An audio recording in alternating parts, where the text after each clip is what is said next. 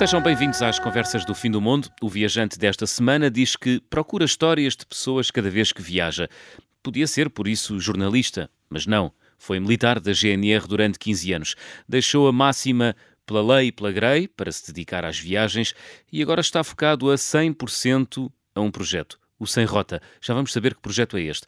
Tem viajado pelo Médio Oriente, fez uma viagem longa pelo Irão e correu o Sudão. Que histórias terá ele para partilhar? É o que vamos saber com o Francisco Agostinho. Francisco, bem-vindo às Conversas do Fim do Mundo. Muito obrigado pelo vosso convite. Francisco, foste militar da GNR durante muitos anos. A viajar pelo mundo, qual foi o maior ilícito ou crime que viste? Ora, muito bem, começaste muito bem. Que viste ou que, ou que praticaste? Sim, o maior ilícito que eu tenha visto. Olha, é assim, é curioso, porque tu disseste que, que eu já viajei pelo Médio Oriente e é verdade, é se calhar talvez o meu principal, eh, a minha principal região no mundo. Aquele ilícito que nós estamos habituados a ver, aquele pequeno ilícito se calhar acontece aqui muito na Europa e que é comum nós uh, vermos, uh, no Médio Oriente não se passa tanto isso. Epá, por isso, se calhar, o, os maiores ilícitos que eu vejo são aqueles pequenos ilícitos de um taxista aqui a colar, e mesmo assim no Médio Oriente é difícil isso acontecer às vezes. Um taxista aqui a colar fazer o quê? Uh, pronto, sem, sem, sem GPS, a querer a ganhar mais uns tostões ah, isso. Nada, nada, nada de muito, muito grave. Uhum. Mas uh, fora isso, epá, é assim, no Líbano já vi muito ilícito. Então, mas conta-nos. já vi, já vi, já vi algumas coisas ilícitas no Líbano, mas uh, é um país de facto que está a viver um, uma situação económica muito grave e isso dá aso, claro, a, a que se pratiquem mais ilícitos, de, do género de, de, de, contrabando, etc., esse tipo de coisas, eh, tráfico, hum. etc., tudo o que se possa imaginar. E tu, e tu uh, já praticaste algum ilícito em viagem? Epá, não. Não. Nunca pratiquei nenhum ilícito, não. Depende do que é que nós consideremos um ilícito, não é? Mas uh, não, nunca pratiquei nenhum ilícito, eu sou um rapazinho bem comportado.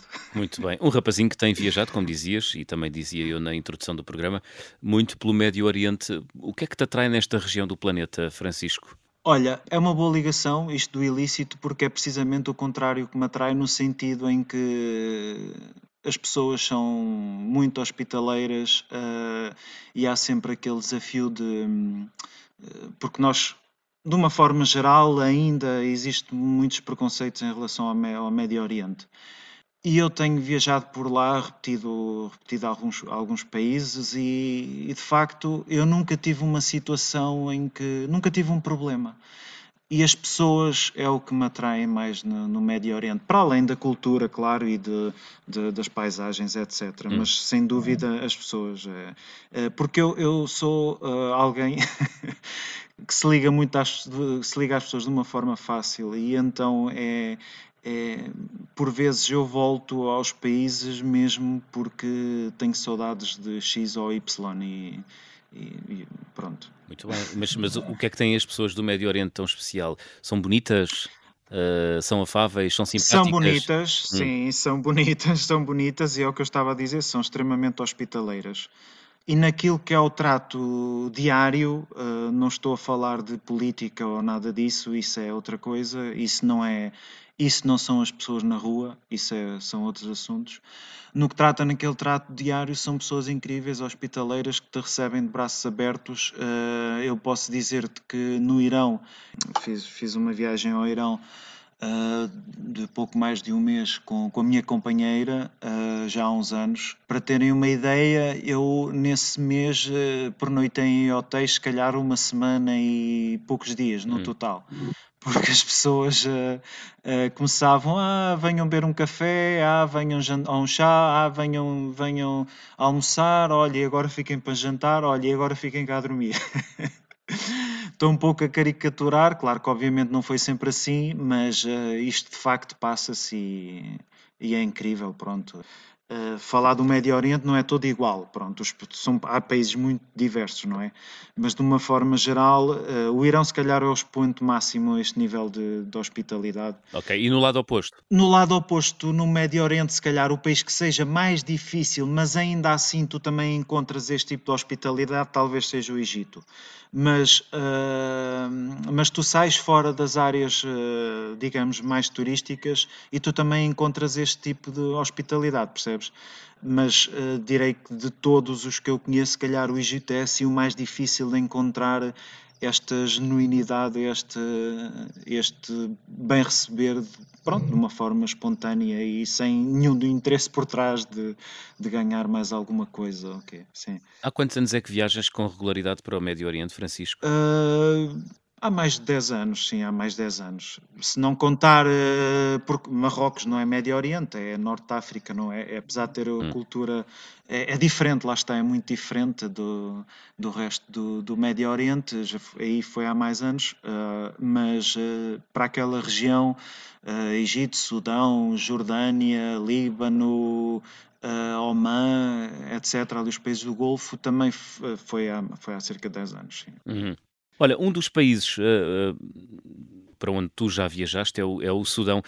Talvez seja o, o, país menos convidativo para fazer uh, turismo ou para visitar, mas tu já lá foste. Um, o que é que te seduziu neste país africano? Sim, olha, eu já lá estive duas vezes. É assim, já. A primeira vez que fui ao Sudão hum? foi um pouco naquela situação, como quando eu fui ao Irão, que foi, ah, vamos à Turquia. E depois pensei, ah, mas o Irão é ali ao lado. Olha, vamos antes ao Irão porque a Turquia a qualquer altura é possível, digamos, uh, à partida, não é? À partida. E o Sudão foi um bocadinho a mesma coisa. Eu tinha estado na Jordânia e depois, olha, vou até ao Egito e tal, ah, vou até ao Egito e fui até ao Egito, epá, mas agora vou até ao Sudão que fica ali ao lado. Uh, sim, mas pronto, eu já tinha noção que. Hum, que era um país que tem um, uma história também uh, em comum com, com o Império Egípcio até. Há muita gente que, que não sabe isso. O, o Império Egípcio foi, foi, governado durante vários anos uh, desde o Sudão uh, por faraós negros, pronto, na altura conquistaram o poder. E isso foi uma parte da história que, que, que é uma, aliás, é uma parte da história que não é muito falada e aquilo também me gerou curiosidade. E para além disso, também tinha já ouvido uns zunzuns que o povo era espetacular e pá, eu, eu tive que ir ver e foi isso que me seduziu. Para além de toda uh, aquela. Uh, eu sempre tive um sonho que era atravessar o Nilo. Pronto, é aquelas coisas assim que uma pessoa não ah. sabe explicar. Eu gostava de atravessar o Nilo barco naquelas aldeias núbias que, que há no sul do Egito e no Sudão, que é, que é uma região em comum entre o Egito, o Egito e o Sudão, que é a Núbia. Uh, e eu tinha aquela cena de, de, atravessar o Nilo de barco junto lá com os núbios e, e, foi, e foi isso que me motivou a ir ao Sudão, sim, sem dúvida. Uhum. É, uma, é, um, é, um, é um bom país para viajar, o Sudão? Olha, por incrível que pareça, é um extraordinário país para viajar. O Sudão é um país imenso, é muito grande. Antes da separação com o Sudão do Sul, era o maior país da África. O que é que eu quero dizer com isto? Que a parte que é mais conflituosa e aquela que ouvimos falar uh, bastantes vezes, ligada aos campos de refugiados e, à, e àquela situação do Darfur, pronto. Fica no, uhum. no extremo, no, no sudoeste do, do, do, país e é muito longe da, do, da parte mais turística, digamos assim, da parte que é, que é visitável. Ainda que mesmo agora a situação lá nessa região esteja relativamente pacífica porque o Sudão teve um golpe de Estado há, há dois anos. Está a passar por um processo de estabilização, não é? Exatamente, aquilo não, o, o, golpe de Estado teve ali umas peripécias, uh, houve alguns confrontos e tal, houve alguns feridos e mortos, mas a coisa passou, estabilizou e agora é isso mesmo que estás a dizer, está a passar por um processo de estabilização e se as coisas continuarem bem, olha, é um país que, que tem tudo para, para seguir em frente e estabilizar. Vamos ver, vamos ver. Mas como é que é? É fácil viajar pelo país? É assim, não é um país fácil por, no, no, no, sentido em que o Sudão não é um país uh, preparado para receber turistas, como deves calcular. Uh, tem alguns estabelecimentos hoteleiros na capital e junto às pirâmides de Beroé, que é são os sítios mais conhecidos. Mas para nós que estamos habituados a, viajar e encontrar aqui um hotel naqueles nossos parâmetros, mesmo os hotéis mais fraquinhos, o Sudão não tem. Ou seja, uh, tem que se preparado e, e ter alguma flexibilidade uh, mental para, pronto, para, para dormir em sítios que, que não, que não são fáceis. Aconteceu-te? Sim, sim, aconteceu-me, aconteceu-me. Fiquei em dois ou três sítios que eu posso já falar num que. Vamos lá. Epá, eu, é assim, eu na capital. Isto até foi na capital, este que eu vou falar agora. Khartoum. Em Khartoum, sim. Eu podia ter ficado num hotel melhor, mas na altura já tinha gasto algum dinheiro esse mês e não e quis estar ali a poupar. E os hotéis bons que há na capital pá, na, eram um, um bocado puxados para mim na, naquela fase. E então eu decidi ir para uma espécie de pousada da juventude que há lá em Khartoum. Epá, uh, eu fui, não sei o quê, chego lá, eu, o senhor mostra-me lá o, o quarto, uh, que era partilhado. Uh, Epá, o colchão tinha lá um, lençol que, que, o lençol nunca tinha sido lavado. O lençol era capaz de ter para aí entre 10 a 20 anos, talvez, não sei. Oh, e nunca tinha, pronto. E, mas eu já ia preparado e, levava, e levei um lençol comigo. E o saco cama. E então o que eu fiz? Coloquei o lençol por cima de, de, daquele lençol e, e, dormi por cima do saco cama. O lençol ficou lá, pronto. O lençol depois nem sequer tive a cena de, de eu colocar na, na mochila porque deixei-o lá, pronto. E depois a, a, minha companheira aqui em casa às vezes, pá, mas onde é que está aquele lençol? Pá, eu, olha, ficou no Sudão.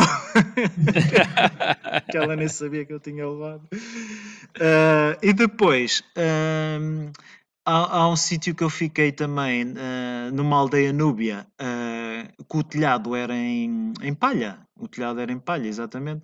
E eu estava deitado na cama, uh, era à beira do Rio Nilo, sabes? Aquilo é, tinha um entorno muito bonito. Eu estava sentado na cama à tarde, porque estava, estava um calor do caneco, e estava a descansar um bocadinho e tal. Olho para o teto, vejo, tinha uma, uma, uma salamandra, não era uma salamandra, era um mosgo que era na parede, mas tudo bem, que isso é tranquilo. Mas depois eu estou a olhar para, para o raio da osga a ver o que é que ela fazia, entretanto, deixa uma cobrinha e bumba, saca. saca uma cobrinha que não era pequenina, saca a osga e vai-se embora. Eu sei, meu Deus, eu tive que tirar a cama qual era o meu, o meu cenário? Eu estava a imaginar-me à noite a dormir e cair-me uma catrafada de cobras em cima da cama.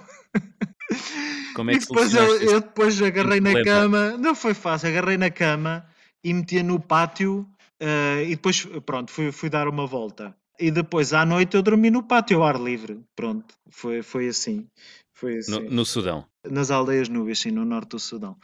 Uh, e que aldeias são essas, eh, Francisco? Olha, são uma... essas aldeias núbias. Isto é um Sudão que quase, quase ninguém conhece. Uh, tu imaginas o Nilo, imaginas palmeirais à volta e a agricultura, porque é a única agricultura que eles têm pode-se fazer ali à beirinha do Nilo, não é? Como deves calcular por causa da água, o resto é só deserto.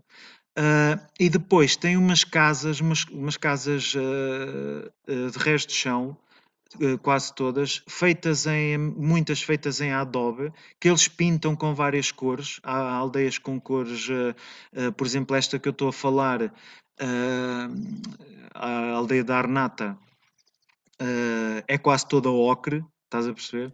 Uh, tudo feito em Adobe, com umas pinturas, depois com as janelas com umas decorações muito uh, normalmente feitas, pintadas pelas mulheres, normalmente pintadas pelas mulheres, com decorações muito engraçadas. Depois uh, encontras aldeias depois assim amarelinhas, com cores vivas, ou seja, no meio daquela monocromatismo do deserto, tu encontras ali a cor daquelas aldeias e depois os palmeirais e o Nilo, opa, é, aquilo é incrível. E depois as pessoas ali são uh, incrivelmente hospitaleiras também e de uma generosidade incrível. Eu posso, eu posso dizer que conheci um polícia, um polícia que acabou por ser engraçado, porque ele Epá, calhou eu contar, olha, também fui polícia em Portugal e não sei o quê. Ah, uhum. sim, não sei o quê. E eles perguntam lá até qual era o teu ordenado. E eu dizia, e depois eu me até quanto é que tu ganhas? E ele, epá, ele disse-me lá o valor em, em, em libras sudanesas Epá, depois fiz a conta, aquilo dava para aí 50 euros por mês, estás a perceber? E o, e o, o, o rapaz pá, quis-me pagar tudo nesse dia, o almoço, andou comigo, pronto, ele fazia questão, nunca tinha estado, eu nunca tinha, nunca tinha estado com um português, de vez em quando aparecem por lá uns, hum, porque eu conheci-o na fronteira, ele disse: Ah, para onde é que tu vais? E eu vou, ah, vou ali para, para as aldeias Núbias, para Abre e Arnata, não sei o quê. Ah, eu sou de lá e tal. E depois, eu passado uns dias, encontrei-o. e depois, nesse dia, ele pagou-me: Ah, eu vou andar aqui contigo, não sei o quê, vou-te mostrar e blá blá blá. E pronto. E. Opá, é incrível. E... Sim. Olha, o, tu, o facto, falaste aí de, do facto de teres sido um, polícia, portanto, hum. pertenceste hum. a, uma força, a uma força de segurança em Portugal, foste militar da GNR durante 15 anos. Um, isso molda, ou tem moldado a forma como tu viajas e como encaras as viagens, ou não tem qualquer tipo de influência? Eu às vezes penso nisso, mas, mas eu acho que não, porque não há assim nada, a não ser que, que eu, quando estou em situações, eh, eu já e eu viajo com, com grupos também, uh, também sou líder de viagens. Às vezes o que eu noto, as pessoas têm algum receio de estar junto ao, ou, ou, quando vem o exército armado, ou os polícias contam a coisa, ou seja, eu sinto-me normalíssimo. É, é, o exército está ali, não, e ah, eu vejo que as pessoas têm algum receio quando vem assim uh, esse tipo de situações e eu isso eu não tenho, pronto, talvez, talvez isso. Não muda nada, portanto, normalíssimo, tudo igual. Olha, rapidamente, uh, Francisco, estamos aqui a dirigir-nos já para o fim, a encaminharmos para o fim da primeira parte. Um, quando é que tu começaste a viajar? Sim. Quando é que tu começaste a interessar pelas viagens e uh, a perceber que a tua vida podia passar por aqui? Uh, eu começar-me a interessar pela, pelas viagens já foi há bastante tempo que o meu pai incutiu-me isso uh, uh, nas, nossas, nas nossas pequenas viagens, ia-me contando histórias aqui e acolá e aquilo foi ficando sempre.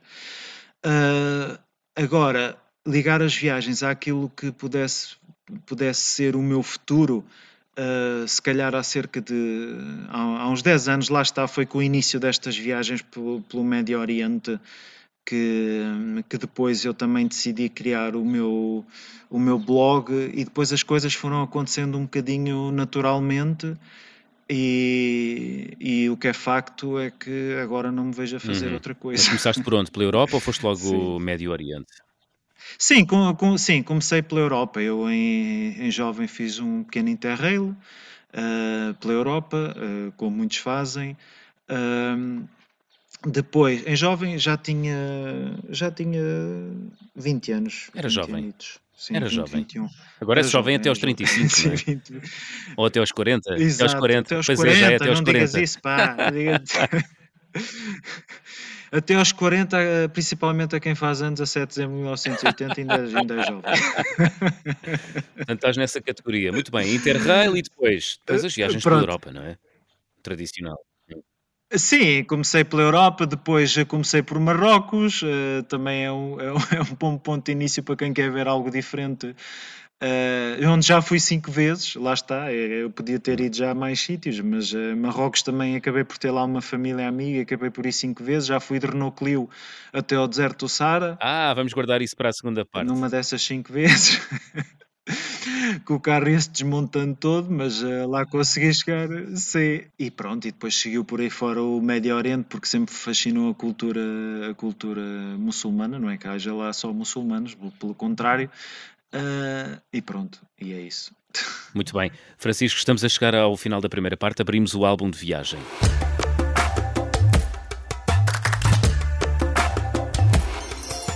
Francisco, tens algum objeto que tenhas trazido das tuas viagens e que consideres ser assim um, um pequenino tesouro?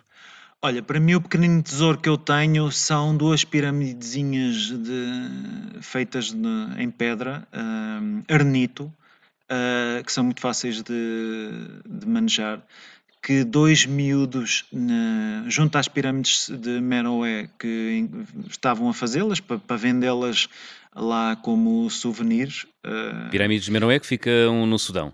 No Sudão, uhum. sim. Uh, eu estive praticamente uma tarde inteira com eles à sombra e eles a fazerem aquilo. Eu tenho vídeos disso até, e é o que eu guardo com mais carinho, porque eles uh, ofereceram-me, quiseram-me oferecer aquilo, pois no final, antes de me ir embora, dei-lhes uma grande nota ah. e eles ficaram to todos contentes, porque eles não pediram nada, eu dei porque eles não pediram nada, estás a perceber? Uhum. E, e eu até lhes tinha perguntado, então a escola e não sei o quê, uh, porque eu não, confesso, não gosto muito de dar dinheiro.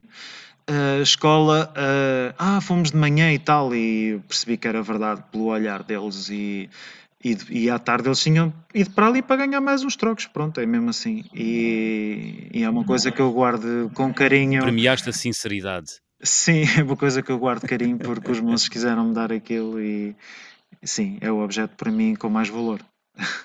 Muito bem, Francisco, temos de fazer uma pausa, regressamos já a seguir. Até já.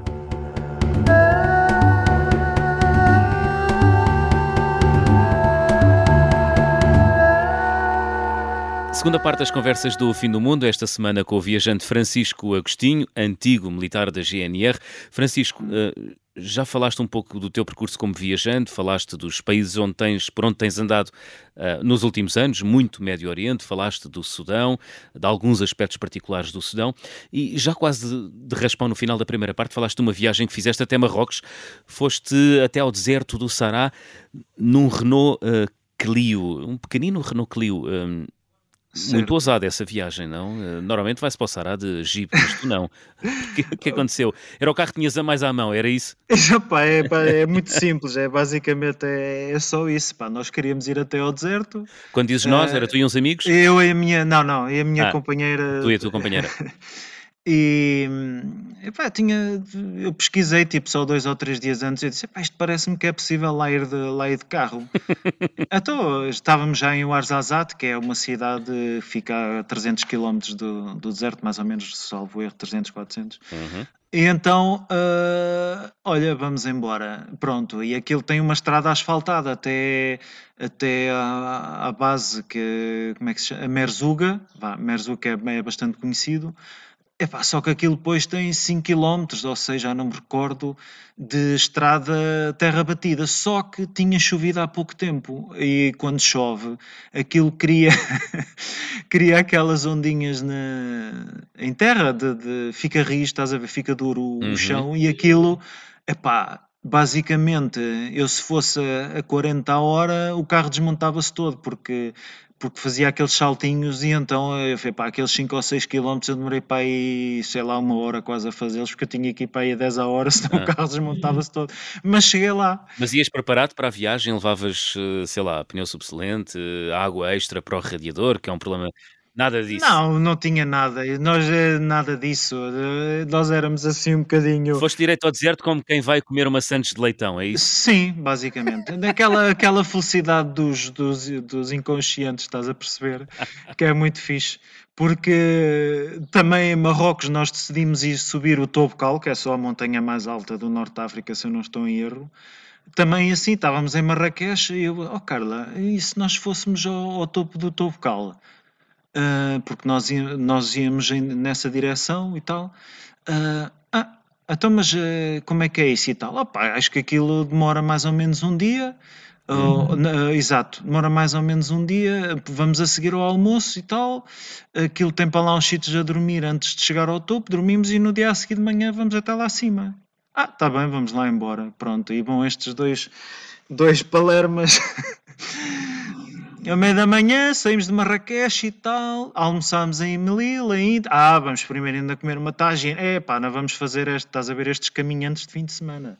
Não vamos fazer, ah pá, não vamos subir isto tudo sem antes comer aqui uma boa tagine e tal, que é para ter força, para subir e não sei o quê. Depois do almoço, está bem, vamos lá subir ah, e tal, subimos aquilo tudo, chegámos lá a, um, a uma aldeia, que não é bem uma aldeia, é um conjunto de casas, que, e era aí que eu pensava que havia sítio para dormir, e não havia. E eu, oi, estamos tramados.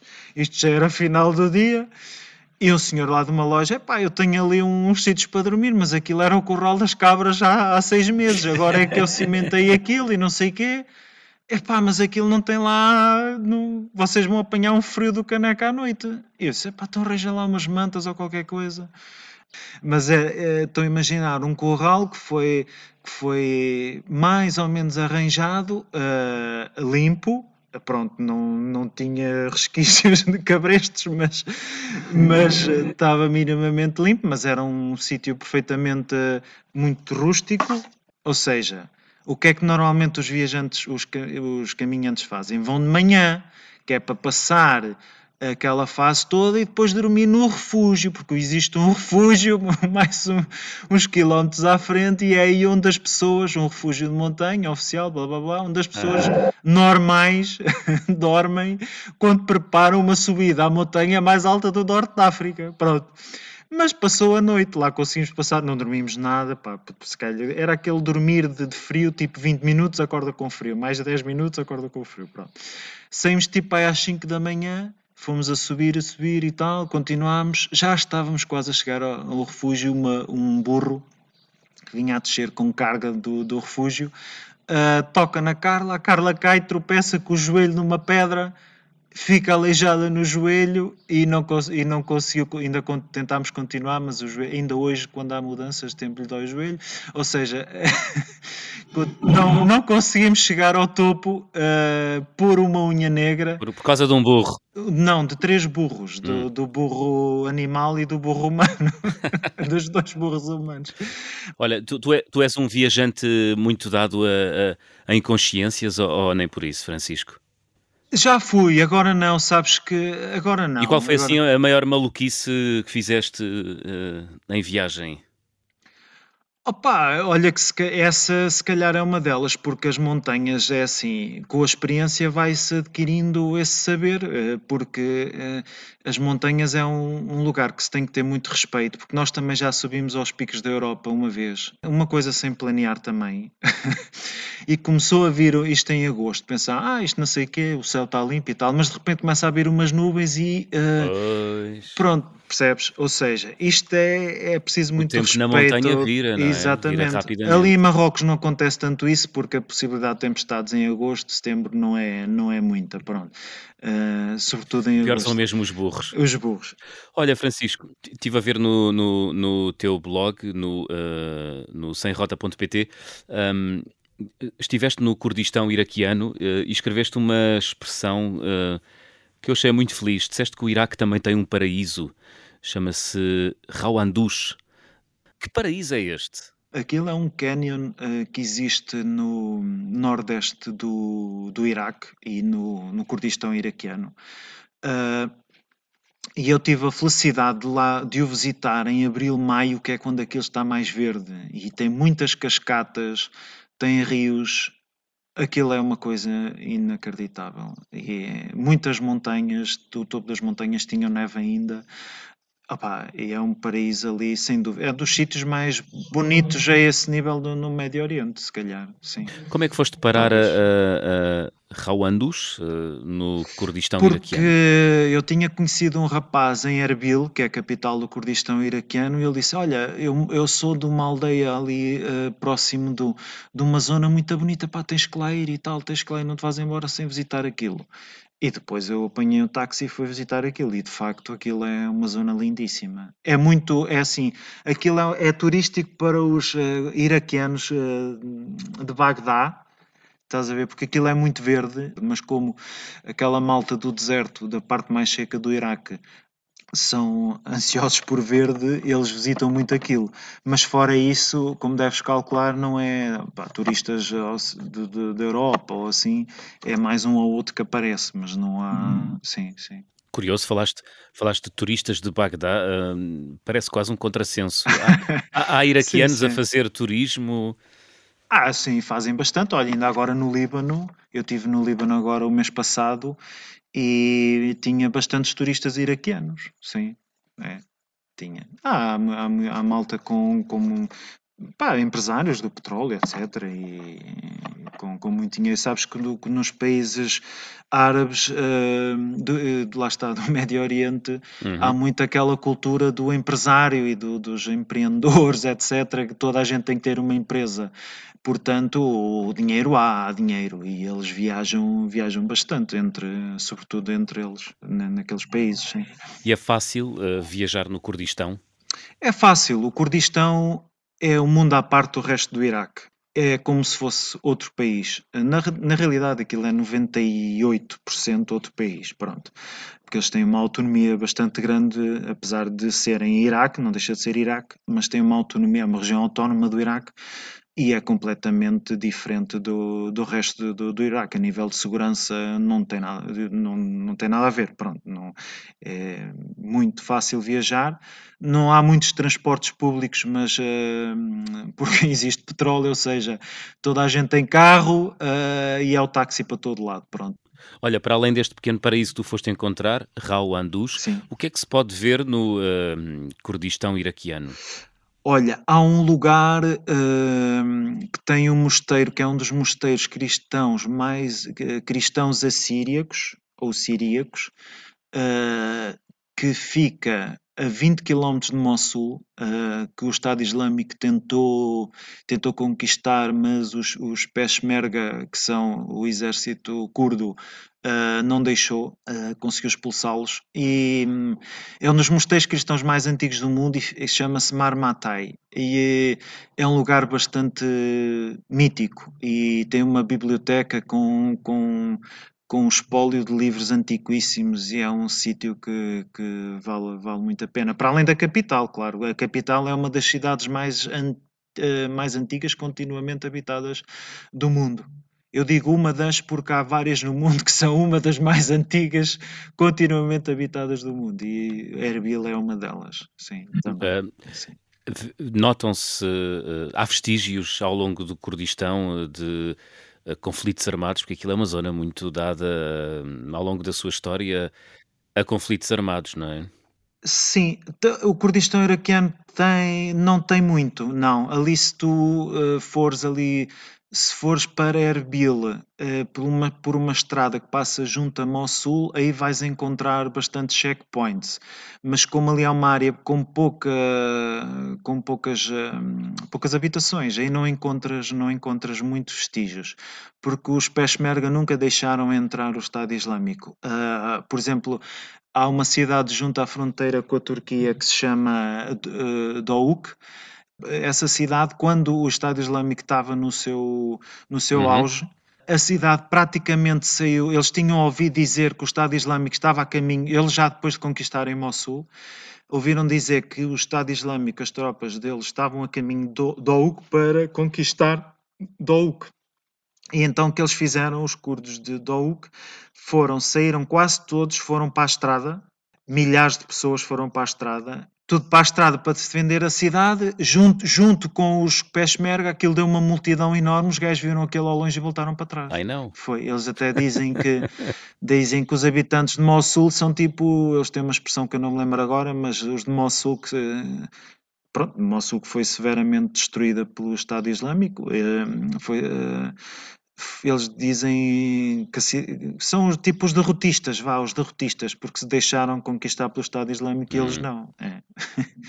Eles têm uma palavra, assim, uma expressão qualquer que eu agora não Para, para enaltecer a sua valentia, é. não é? Sim, sim, sim, sim, sim, sim, sim. Olha, sim. das tuas viagens todas que tens feito, Francisco, hum, sim. deves ter imensas histórias, imensas aventuras uh, para contar. Qual é para ti a história mais uh, fantástica, aquela que tu contas uh, numa noite de amigos? Sim, eu tenho duas ou três que. Mas já há uma que se calhar que vai mais de encontro a isso que me perguntas, que é eu ter ficado a dormir no Sudão ao ar livre, junto às pirâmides. Eu fiz questão nesse dia de. Lá está, porque eu já estou habituado a viajar no Médio Oriente e habituado à hospitalidade deles, e eu sabia que se permanecesse ali em Meroé, alguém me iria auxiliar na dormida porque eu não tinha dormida. E então no final do dia, lá vai a senhora da bilheteira, então para onde é que tu vais dormir? Eu não sei, não sei o quê. Então espera aí que eu vou ali chamar um rapaz. Fui lá chamar um rapaz, ele disse, Cam, vem comigo, não sei o quê. Fui atrás dele, entretanto anoiteceu, andei para aí dois quilómetros, ouvi arbustos e não, não se via nada, porque aquilo é, era deserto ali.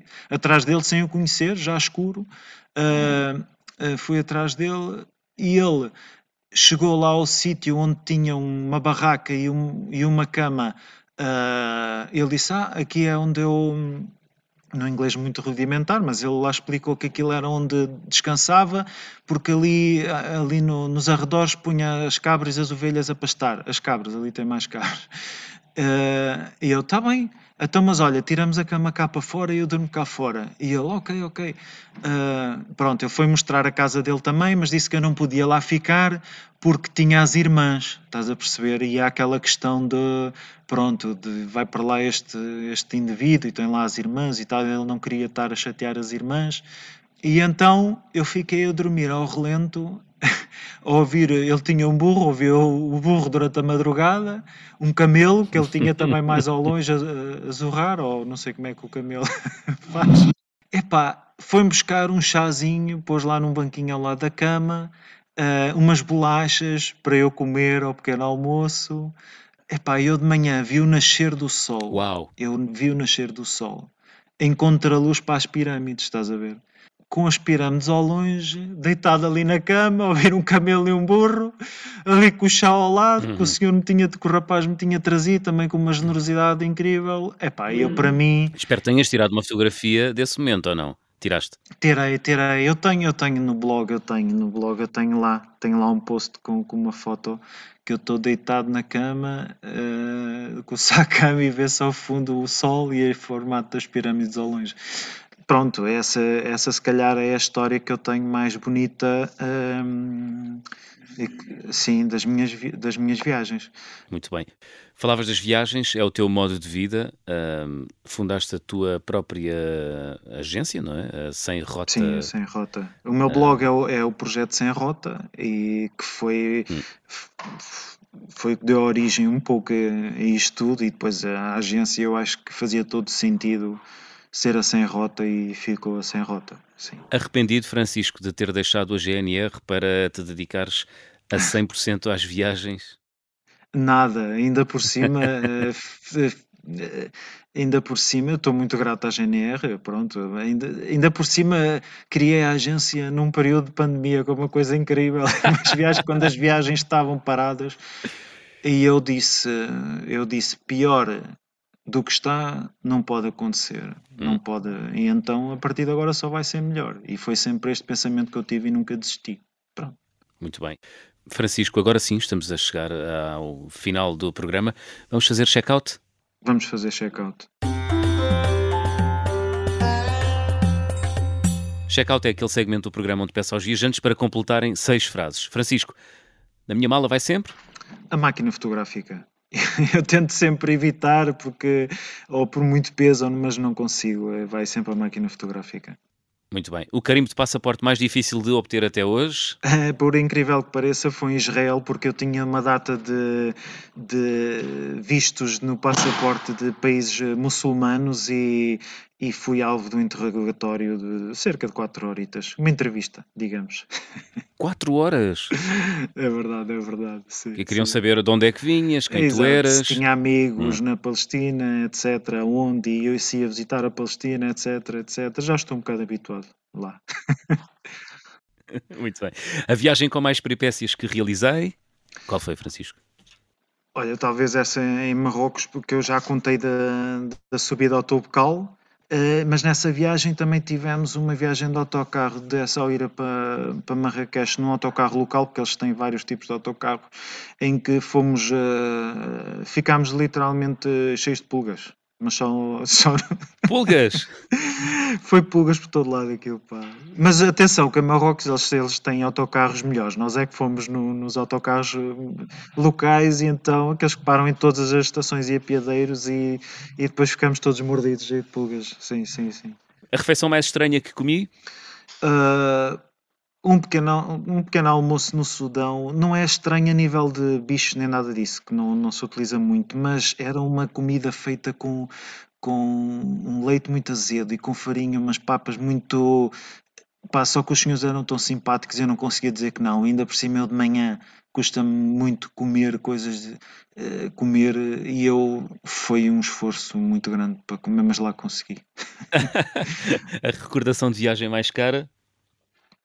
E, pá, e tá- olha, talvez seja um puzzle que eu comprei na Suíça para o meu puto, no- na minha, que eu tive lá um mês e meio a trabalhar o ano passado e comprei um puzzle pequenininho e custou para aí quase 30 euros.